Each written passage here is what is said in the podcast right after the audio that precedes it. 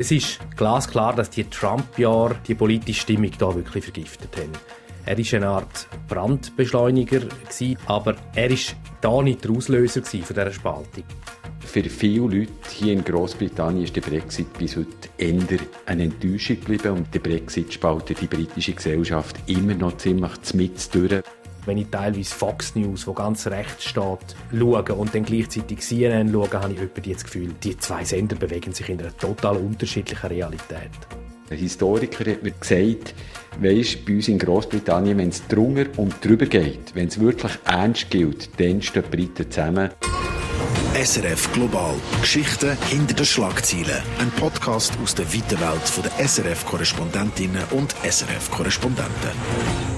Hallo und herzlich willkommen beim SRF Global Podcast über den etwas anderen Alltag der SRF Auslandkorrespondenten, Auslandkorrespondentinnen. Das sind Geschichten und das Leben quasi hinter den Schlagzeilen. Heute mit mir, Andrea Christen. Ich berichte aus Chicago über Nordamerika, vor allem über die USA und das mal mit dem Patrick Wülzer. Und ich bin SRF Großbritannien-Korrespondent. Ich wohne und arbeite in London und berichte von dort über das Vereinigte Königreich und über Irland. Wir haben uns heute etwas vorgenommen, wo bei Filmen, wo wir berichten, bei Filmen, wo wir recherchieren, immer mitschwingt. Polarisierung, also die politische Spaltung, auch die gesellschaftliche Spaltung in den USA und in Großbritannien die Spaltung, die sich eben nicht nur durch Parteien oder zwischen Parlament durchzieht, sondern ganz abgeht in die Gesellschaft. Quasi ein Riss oder auch mehrere Risse bis aber in den Alltag der Menschen. Eine Spaltung, auch wo seit ein paar Jahren zunimmt, wo seit ein paar Jahren stark zu reden gibt in beiden Ländern. Und Patrick, wir haben quasi beide in unserem Berichtsgebiet eine Art politisches Erdbeben, müsste man fast sagen, im gleichen Jahr. 2016. Das sind Ereignisse, wo man wenigstens teilweise für die Spaltung kann verantwortlich machen ja, das kann man durchaus sagen. Das Ereignis hier in Großbritannien hat ja einen eingängigen, kurzen und sehr bekannten Namen. Es heißt Brexit. Und äh, das, es wäre zu einfach, jetzt einfach sagen, das Scheidungsdrama Brexit zwischen London und Brüssel äh, sei für alles oder sei allem die Schuld irgendwie, wo in diesem Königreich nicht rund läuft. Äh, das Vereinigte Königreich ist längst nicht mehr so vereint, wie es der Name eigentlich äh, suggeriert. Äh, das Königreich zerfällt jetzt nicht gerade heute um morgen, aber Gräben, die gibt's schon länger, zwischen Arm und Reich. Großbritannien ist eine fein ziselierte Klassengesellschaft. Es gibt Gräben zwischen London im Norden und im Süden, aber äh, es gibt Bruchstellen, die ganz klar irgendwie zugenommen zum Beispiel zwischen England und Schottland irgendwie oder die Zukunft von Nordirland, wo unklar ist. Und das ist genau vor sechs Jahren hat es den Moment gegeben, wo das Ganze verteuft hat, wo die Risse immer tiefer sind worden, wo die Gräben richtig sind entstanden. Und das ist dann, wo der Brexit über die Bühne ist. Die Volksabstimmung vor sechs Jahren, wo eine Mehrheit entschieden hat, man möchte aus der Europäischen Union äh, austreten. Wenn ich mich erinnere, das ist nachher ein kompliziert, langes quasi Scheidungsdrama geworden mit der Europäischen Union. ist ein bisschen viel verlangt, aber kannst du ein Update machen, wo steht der Brexit heute? Ja, Andrea, es ist wirklich eine grosse Frage. Ich gebe mir Mühe, so das Monsterdossier, die, die, die dicke, dicke Krankengeschichte in ein paar Sätze zu destillieren. Also, seit zwei Jahren ist die Scheidung äh, ja vollzogen. Äh, Großbritannien ist nicht mehr in der Europäischen Union. Der Brexit ist eine Tatsache, aber so richtig funktionieren tut es eben bis heute nicht. Also, ich erwähnt vorhin, äh, Nordirland, Stichwort ist Nordirland-Protokoll mit der Warengrenze in der irischen See, äh, wo man müssen machen, wie eben Nordirland im Binnenmarkt ist geblieben. Und weil die Grenze die pro-britischen Unionisten in Belfast bis heute zur Weissglut treibt, ist eben Nordirland heute immer noch ohne funktionierende Regierung, also in dem Sinne nicht entscheidungsfähig für die grossen täglichen Fragen. Weniger dramatisch, aber eben so mühsam und teuer sind die Handelshemmnisse und die administrativen Hürden, die sie mit dem Brexit. Also die Exportwirtschaft, die britische, ist geschrumpft und die ganz grossen Versprechen, wo man dann hat gehört, äh, Stichwort Take Back Control, insbesondere Kontrolle über die britischen Grenzen, die haben sich bis heute nicht umsetzen der Ermut-Kanal mit diesen Bootsmigranten, aber auch die Millionen von Franken, wo man nicht mehr nach Brüssel schicken muss, wo dann der Boris Johnson hat versprochen, das Geld ist bis heute eigentlich nie recht auftaucht, besonders nicht im Gesundheitswesen. Ganz kurz kann man sagen, für viele Leute hier in Großbritannien ist der Brexit bis heute eher eine Enttäuschung geblieben und das zeigen auch aktuelle Umfragen. Gerade im Dezember hat es wieder so eine Umfrage gegeben. Der Brexit spaltet die britische Gesellschaft immer noch ziemlich mit. Rund 50 Prozent der Leute würden den Brexit rückgängig machen, wenn sie könnten. Also eher eine Ernüchterung, der Brexit. Du hast jetzt mehrere so Spaltlinien angesprochen, also zum Beispiel zwischen den einzelnen Landesteilen. Ähm, kann das aber auch eine Spaltung sein, die ganz tief runtergeht in die Gesellschaft, bis, bis in die einzelnen Familien hinein? Aber ganz genau ist es so. Es ist wirklich nicht nur ein politisches Projekt. Eben, das hat ja bis jetzt irgendwie so erzählen, sehr abstrakt tönt, aber äh, der Brexit ist eine, eine tägliche Religion geworden, eine Ideologie. Man ist entweder dafür oder dagegen, gläubig oder nicht gläubig. Und das hat man zum Beispiel auch gesehen im letzten Sommer, während dem Konkurs für die Nachfolge von Boris Johnson, für die Kandidatinnen und Kandidaten ist es eigentlich auch zu einem Brexit-Gesinnungstest geworden? Ist man ein Brexitier oder ein Verräter? Das ist fast wichtiger als ein Vorstrafenregister. Und der Graben verläuft tatsächlich, wie du eben sagst, mit durch Gesellschaft und auch durch Familien. Während der Hochblüte von dem Brexit habe ich eine Psychiaterin besucht. Und zwar eine Psychiaterin, die sich auf Therapien für Brexit geschädigte Familien hat spezialisiert. Also Familien, die wegen Brexit nicht mehr zusammen können Weihnachten feiern, Paare, die wegen Brexit in getrennten Schlafzimmer äh, nächtigen oder Geschwister, die nicht mehr miteinander reden. Also in dem Sinne ist der Brexit ein hochwirksamer Spaltbild geworden in dieser Gesellschaft und ich glaube, es ist ein Bild geworden, äh, wo dir, Andrea, in den USA nicht ganz unbekannt ist, wie er trägt, glaube ich, einfach bei dir einen, einen ganz anderen Namen. Ja, du sprichst auf den Donald Trump an, vermute ich ganz stark. Genau.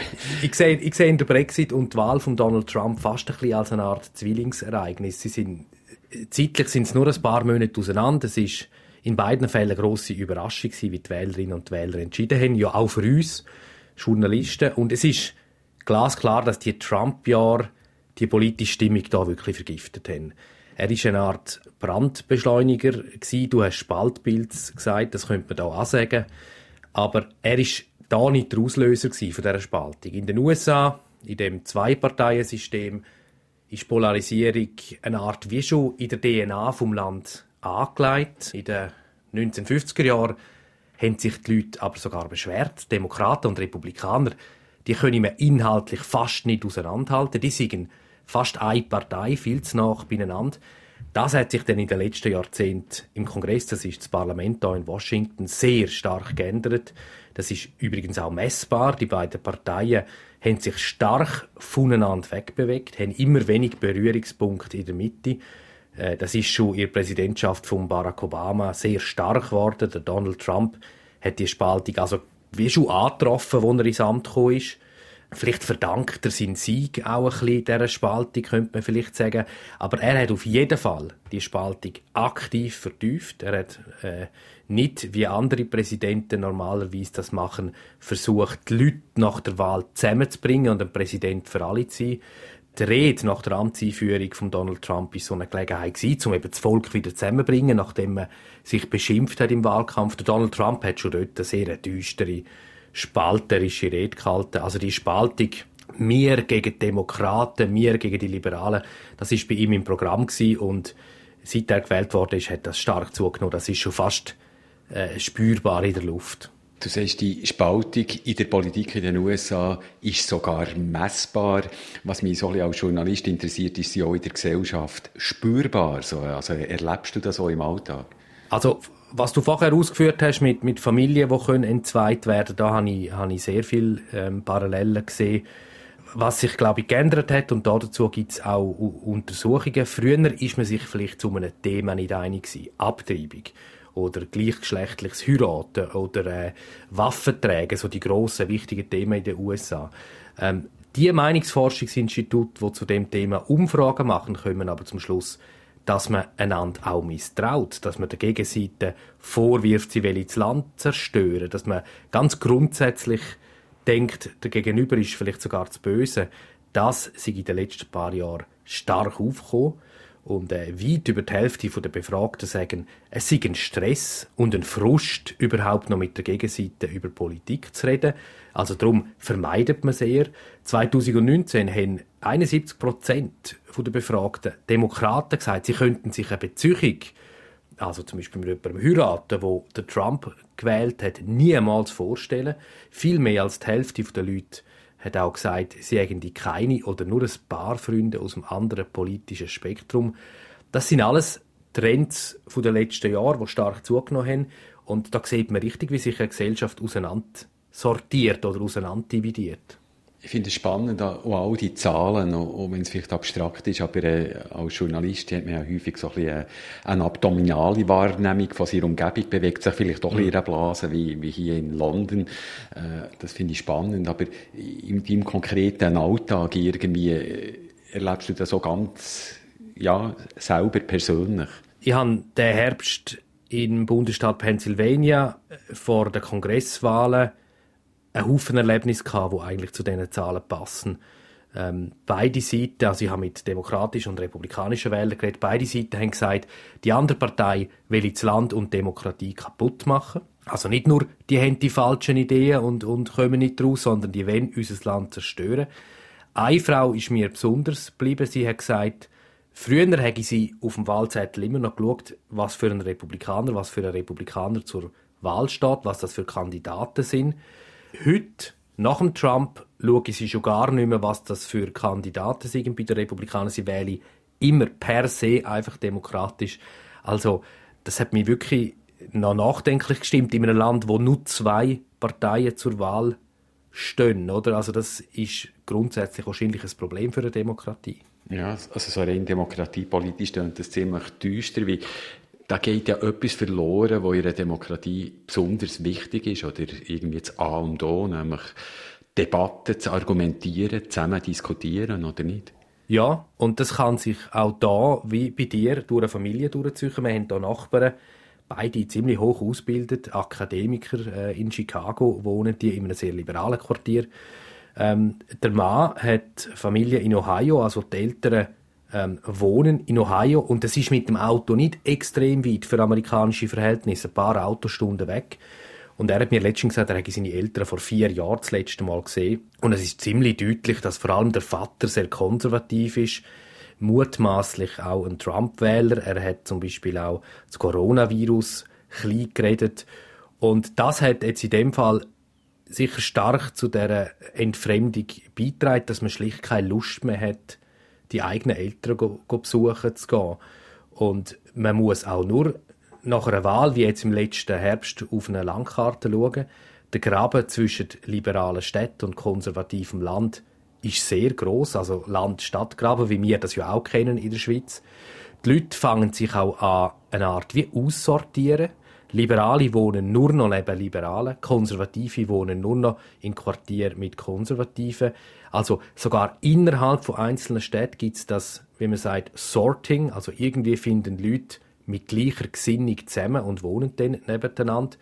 Äh, es gibt äh, auch Geschichten von Leuten, die ganz gezielt aus dem liberalen Kalifornien ins konservative Texas ziehen, weil sie dort hoffen, gleichgesinnte Leute anzutreffen oder Konservative, die ins republikanisch regierte Florida ziehen. Also das heißt, es wohnen immer mehr Leute beieinander, die die gleiche politische Einstellung haben. Das ist eigentlich unumstritten. Die grosse Frage ist, ob die Leute in vielen Fällen oder in den meisten Fällen ganz gezielt woher gehen, weil sie das Gefühl haben, dort wohnen Republikaner oder Demokraten. Vielleicht führen auch andere Faktoren zu diesen Ballungen. Aber das Sorting, also die Tatsache, dass politische Gesinnungen zusammenfinden, aus welchen Gründen auch immer, das findet statt. Also, wenn ich dazu höre, die Landkarte gibt es natürlich auch da. Es wäre mir jetzt nicht gerade aufgefallen, irgendwie nach mir Wahrnehmung, was Leute ihre sieben Sachen zusammenpacken und aus politischen Gründen zügeln. Aber die Geografie oder die tektonische Verwerfung äh, nach dem Brexit, die kann man hier in Großbritannien durchaus auf einer Karte skizzieren. Also der enttäuschte Norden von England, wo der Slogan Take Back Control vor allem geheissen hat, Kontrolle über seinen Alltag wieder zu gewinnen, also vernachlässigte Gegenden, es seit Jahren nur abwärts geht mit grosser Arbeitslosigkeit, die vernachlässigt sind von der Hauptstadt von London oder der konservative Süden von England, wo vor allem betagte, weisse und vermögende Leute heim sind, wo es ziemlich egal ist, ob die Jungen jetzt noch in EU-Staaten studieren können oder dann wieder London, wo im Vergleich eigentlich ein Paralleluniversum ist, wo vom Leben in der Provinz ziemlich abgekoppelt ist. Interessant habe ich aber gefunden, dass Pandemie die Gräben von einem Tag auf den anderen eigentlich temporär vorübergehend ziemlich zugeschüttet hat. Und das ist, glaube ich, ein Unterschied zu den USA. Äh, man hat vielleicht über einzelne Massnahmen während der Pandemie, das ist ja überall etwa das Gleiche gewesen, daheim bleiben, Masken tragen, irgendwie Beizen, die zu sind gegangen, etc. Über die Massnahmen hat man vielleicht im Detail ein bisschen gekehrt, vor allem aus wirtschaftlichen Gründen, aber man ist grundsätzlich durch alle Lager zusammengestanden und wo dann auch die Königin hat gesagt, äh, geht nicht impfen, ich habe mich auch impfen und es ist harmlos, da sind die Leute in Gemeindehäusern, Moscheen und Kirchen und haben sich impfen und eigentlich, das hat mich auch noch spannend gedacht, fast kein Geschwurbel. Die Regierung ist fast alltag zusammen mit der Wissenschaft auftreten. Natürlich sind auch hier Fehler passiert, man hat spät reagiert etc. Das wird ja jetzt gerade so aufgeschafft. Aber der Brexit und die Gräben sind ziemlich vergessen gegangen und ein Historiker hat mir dann gesagt, weisst, bei uns in Großbritannien, wenn es drunter und drüber geht, wenn es wirklich ernst gilt, dann stehen die Briten zusammen. Und das hat man das letzte Mal auch beim Tod von der Queen gesehen. Das ist total beeindruckend und du hast völlig recht gesehen, da auch einen klaren Unterschied. Vielleicht der erste in dem Gespräch bis jetzt. Die Pandemie und die Reaktion darauf ist da von Anfang an total politisch prägt Der Donald Trump, damals noch Präsident, hat die Pandemie klein geredet, er hat Gouverneure in demokratischen Bundesstaaten, die harte Massnahmen haben müssen ergreifen, die hat er scharf kritisiert, teilweise auch lächerlich gemacht. Und sogar nachdem er auch selber und wie wir heute wissen ziemlich schwer krank geworden ist wegen dem Coronavirus, äh, hat er so weitergefahren. Wenn ich mich richtig erinnere, ist der Boris Johnson, der damals Premier war, in Großbritannien ein bisschen gelüttert vom Krankenbett zurückgekommen. Das ist ja so. Also der ist, ist eigentlich wieder auferstanden aus dem Spital tatsächlich irgendwie als neuer Mann mit neuen Ansichten aus dem Spital austreten. Also, ja. Die, die Erläuterung hat der Donald Trump nicht durchgemacht. Er hat, er hat auch den Maskentragen ähm, lächerlich gemacht. Und ganz generell Maskentragen oder keine Maskentragen, das ist zum politischen Statement geworden. Republikanische Wählerinnen und Wähler haben viel eher auch gefunden, es werde übertrieben äh, mit diesen Massnahmen. Sie haben auch der Wissenschaft hinter dem Virus misstraut. Republikanische Gouverneur wie der Ron DeSantis in Florida zum Beispiel haben ganz offen erklärt, Florida bleibe Zitat frei, es gebe keine harte Maßnahmen. Der Anthony Fauci, das ist ein sehr renommierter Experte, quasi der oberste Wissenschaftler ist auf der rechten Seite zur Hassfigur geworden, auf der linken Seite zum Held. Und in dieser Krise mit wohlgemerkt über einer Million Toten in den USA hat sich auch einmal mehr gezeigt, dass man nicht nur nicht zusammengerückt ist, sondern dass man sich auch in unterschiedlichen Medienrealitäten bewegt. Also besonders auf der rechten, aber auch auf der linken Seite gibt es ein ganzes Universum an Podcasts, YouTube-Shows, sogenannte Zitat alternative Medien. Dort kann man sich in einer Bubble bewegen, wo man nie in Kontakt kommt mit den traditionellen Massenmedien und nur noch mit den eigenen Fakten konfrontiert wird oder mit den eigenen Verschwörungstheorien. Und genau so ein ähnliches Medienuniversum gibt es auch auf der linken Seite. Und mir denkt, die Spaltung vom Küchentisch, wo wir darüber geredet haben, zieht sich da auch durch den Medienkonsum gerade durch. Also wenn ich teilweise Fox News, wo ganz rechts steht, schaue und dann gleichzeitig CNN schaue, habe ich etwa das Gefühl, die zwei Sender bewegen sich in einer total unterschiedlichen Realität. Das könnte ein weiterer Punkt sein, was sich wahrscheinlich die USA und Großbritannien gleich leicht äh, unterscheiden. Die Welt ist auch hier nicht einfach schwarz-weiß. Der rechtskonservative Nigel Farage hat hier irgendeinen eigenen Privatfernsehsender, so ähnlich wie, wie Teleblocher in der Schweiz. Aber doch äh, so eine Blasenbildung, wie du das schilderst, Andrea, gibt es in Großbritannien doch nicht. Also, die Medienlandschaft ist klar politisch, viel deutlicher zum Beispiel als in der Schweiz. Also, man kann fast jeder Zeitung ein politisches Lager zuordnen. Also so bekannt der Guardian, das ist klar das Hausblatt von, von Labour, also von der Linken. Der Daily Telegraph ist so das konservative Evangelium jeden Tag. Aber bei aller Parteinahme, mal abgesehen von den Boulevardmedien, ist es ein faktenbasierter Journalismus, kommentarfreudig, wie verrückt aber die Kommentare werden analytisch hergeleitet und was mir gefällt, besonders bei, beim öffentlich-rechtlichen Sender BBC, jeden Tag werden zur politischen Einordnung Redaktorinnen und Redaktoren von unterschiedlichsten Zeitungen und damit auch Sichtweisen ins Studio eingeladen und können quasi Tagespolitik kommentieren. Und so habe ich eigentlich als Medienkonsument eigentlich immer sehr eine breite und ausgewogene Meinungsvielfalt, wo ich mir selber eben wieder ein Bild machen kann. Was ich noch interessant finde da, und da bin ich extrem gespannt, was du sagst, die Blatter, also die Bubbles, die sich da bilden, ich stelle unsere Nachbarschaft auch ein bisschen als so eine Bubble ähm, fest. Ich habe auch das Gefühl, es ist so eine Bubble.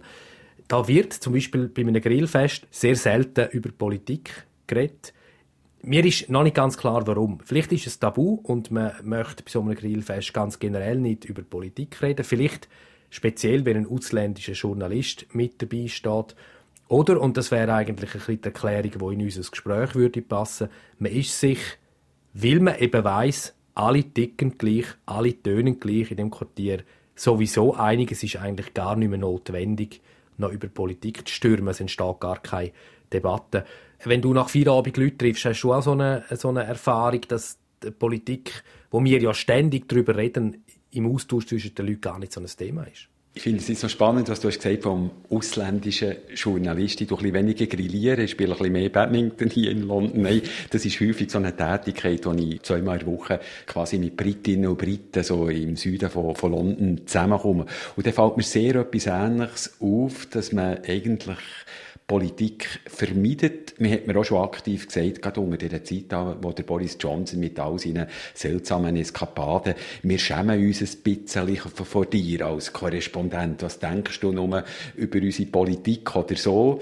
Aber sonst irgendwie probiert man es vermeiden. Ich kann es manchmal auch verstehen. Einerseits ist man vielleicht, also das ist jetzt dort in so eine liberaldemokratische Blase, wo es gar nicht viel zu debattieren gibt. Vielleicht macht man in der Freizeit auch nicht noch einmal gross umkehren oder umgibt sich tatsächlich mit Leuten, was einem einfach wohl ist.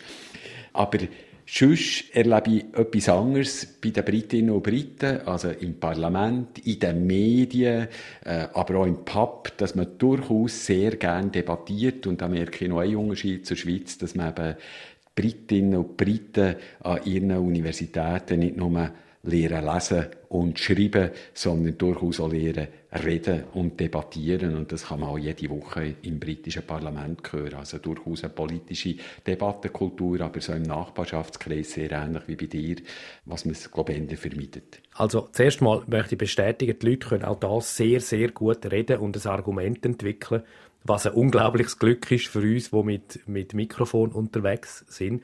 Was ich mich äh, noch gefragt habe, Patrick, die Monarchie, also das Königshaus in Großbritannien, wenn man jetzt gesehen hat, wo Königin Elisabeth II. gestorben ist, die extrem Trauer im ganzen Land, die, die Massenaufläufe von Leuten. Hast du das Gefühl, das Königshaus, wo ja versucht, über der Politik zu schweben, das kann immer noch eine Art Klammer auch um so eine polarisierte Gesellschaft bilden? Erlaubt mir schnell die Bemerkung. Die Frage ist gerade heute ein bisschen schwierig zu beantworten. Heute hat ja der Harry, der kleine Prinz da, der ja bei dir in Kalifornien daheim ist, seine Memoiren rausgegeben. Und, äh, heute spaltet das Königshaus tatsächlich gerade ein bisschen die Gesellschaft. Aber ernsthaft, die tausendjährige Institution wird, äh, auch das Drama überleben. Und man kann sagen, irgendwie sehr plakativ, dass äh, im Reihenhaus in Downing Street quasi das tägliche politische Drama über die Bühne geht und da gehört der Brexit dazu und der Palast, wo ein Steinwurf nördlich liegt, der repräsentiert Stabilität und Kontinuität. Und wie du angetönt hast, also gerade die verstorbene Queen hat das 70 Jahre lang vorgelebt, das ist eine Integrationsfigur gewesen, wo alle Schichten und Lager zusammengehalten hat, egal was gerade passiert ist, ob Brexit, ob Tumult im Parlament oder während der Pandemie. Sie ist unterstützt worden von allen und das hat man bei ihrem Tod gesehen. Und sie hat in dem Sinn durchaus eben eine, eine sedierende, beruhigende Wirkung gehabt. Und äh, ich denke, das ist eine nicht unterschätzende Aufgabe von dieser Monarchie in Großbritannien. Das ist interessant. Ich habe den Eindruck, dass so eine Institution oder so eine Figur fehlt in den USA. Äh, eine Art des einens Element, so eine Art der Klammer, wie Königin ist, das wäre am ehesten noch der Präsident in den USA, aber schon der Barack Obama ist auf der rechten Seite sehr verteufelt worden. Das hat schon unter ihm zu einer grossen Spaltung geführt. Der Präsident Joe Biden, der hat auch seit vielen Monaten sehr schlechte Zustimmungswerte, ist, ist bei den Republikanern sehr unbeliebt. Ähm, auch der Donald Trump hat sehr schlechte Umfragewerte in seiner Zeit. Und er, der Donald Trump, hat auch ganz gezielt, wie mit einer Art einer Brechstange, die Spaltung noch größer gemacht. Er hat nicht ernsthaft versucht, die Spaltung äh, zu überwinden. Ganz im Gegenteil. Darum, mir dunkt, die Klammern, die du beschreibst, das, das fehlt da. Wir kommen langsam zum Schluss von diesem Podcast und stellen eine Frage, die wir Korrespondentinnen und Korrespondenten nicht besonders gerne haben, nämlich Prognosen irgendwie, die wir müssen beantworten Aber trotzdem, wenn ich schon zuhöre, wie geht das weiter in den USA? Also irgendwie werden die Gräben tiefer, geht die Spaltung immer weiter und weiter, bricht irgendwann die Gesellschaft aufeinander oder äh, kann man es optimistischer anschauen? Gibt es Hoffnung? Was, was ist da deine Einschätzung, Andrea? Also da in den USA ist viel Rede davon, wie die ganze Demokratie sich quasi zurückentwickelt. Das geht dann wie Hand in Hand mit der Polarisierung, wäre eine Art eine Auswirkung von Polarisierung. Jetzt im letzten Herbst hat es ein hoffnungsvolles Zeichen gegeben, äh, sogenannte Election Deniers, also Leute, die ganz grundsätzlich an Resultat von Wahlen zweifeln in Amerika. Das ist ein riesiges Problem sind zu einem guten Teil nicht gewählt worden. Also die Wählerinnen und die Wähler haben die an der Urne abgestraft. Man kann sagen, das Wahlvolk hat fast eine Art äh, eine Korrektur vorgenommen.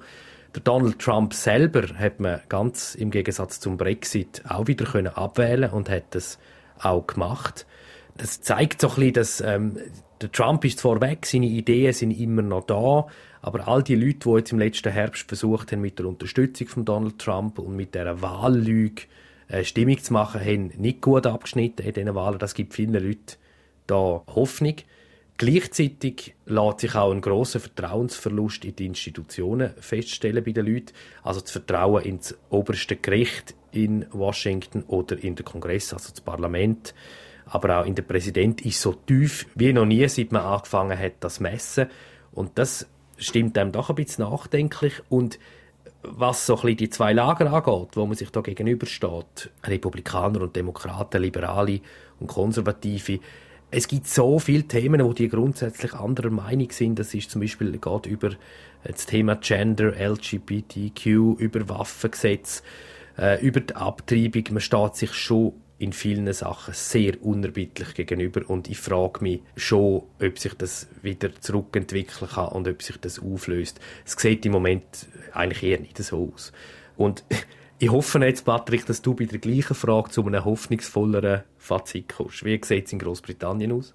Ja, muss ich sagen, halbwegs bin ich gleich ein bisschen hoffnungsvoller. Also, mir glaubt hier doch an die Aufklärung, die Schwerkraft und Wahlresultate werden doch noch nicht in Frage gestellt. Auch selbstverständlich gibt es auch hier Kulturkampf eben über Gender, also die ganze Diskussion gibt es auch hier. Aber mir glaubt an Wahlresultat, aber trotzdem, der Brexit ist bis heute eigentlich so ein dreidimensionales Schachspiel geblieben schwierige Prognosen zu machen, wo das endet. Stichwort eben das Nordirland-Protokoll, wo so ein bisschen Zollbruchstelle ist von dem Brexit. Man hört zwar, dass die Tonalität zwischen London und Brüssel besser ist geworden, wie es ist auch ein außenpolitisches Thema und es hängt doch ein bisschen ab von der EU. Man kann es nur hoffen. Im Herbst werden wir außerdem erfahren, was die schottische Regierung in Sachen Unabhängigkeit wird vorschlagen Aber was Gräben in der britischen Gesellschaft betrifft, da halten wir so ein bisschen an die Diagnose von der Brexit-Psychiaterin,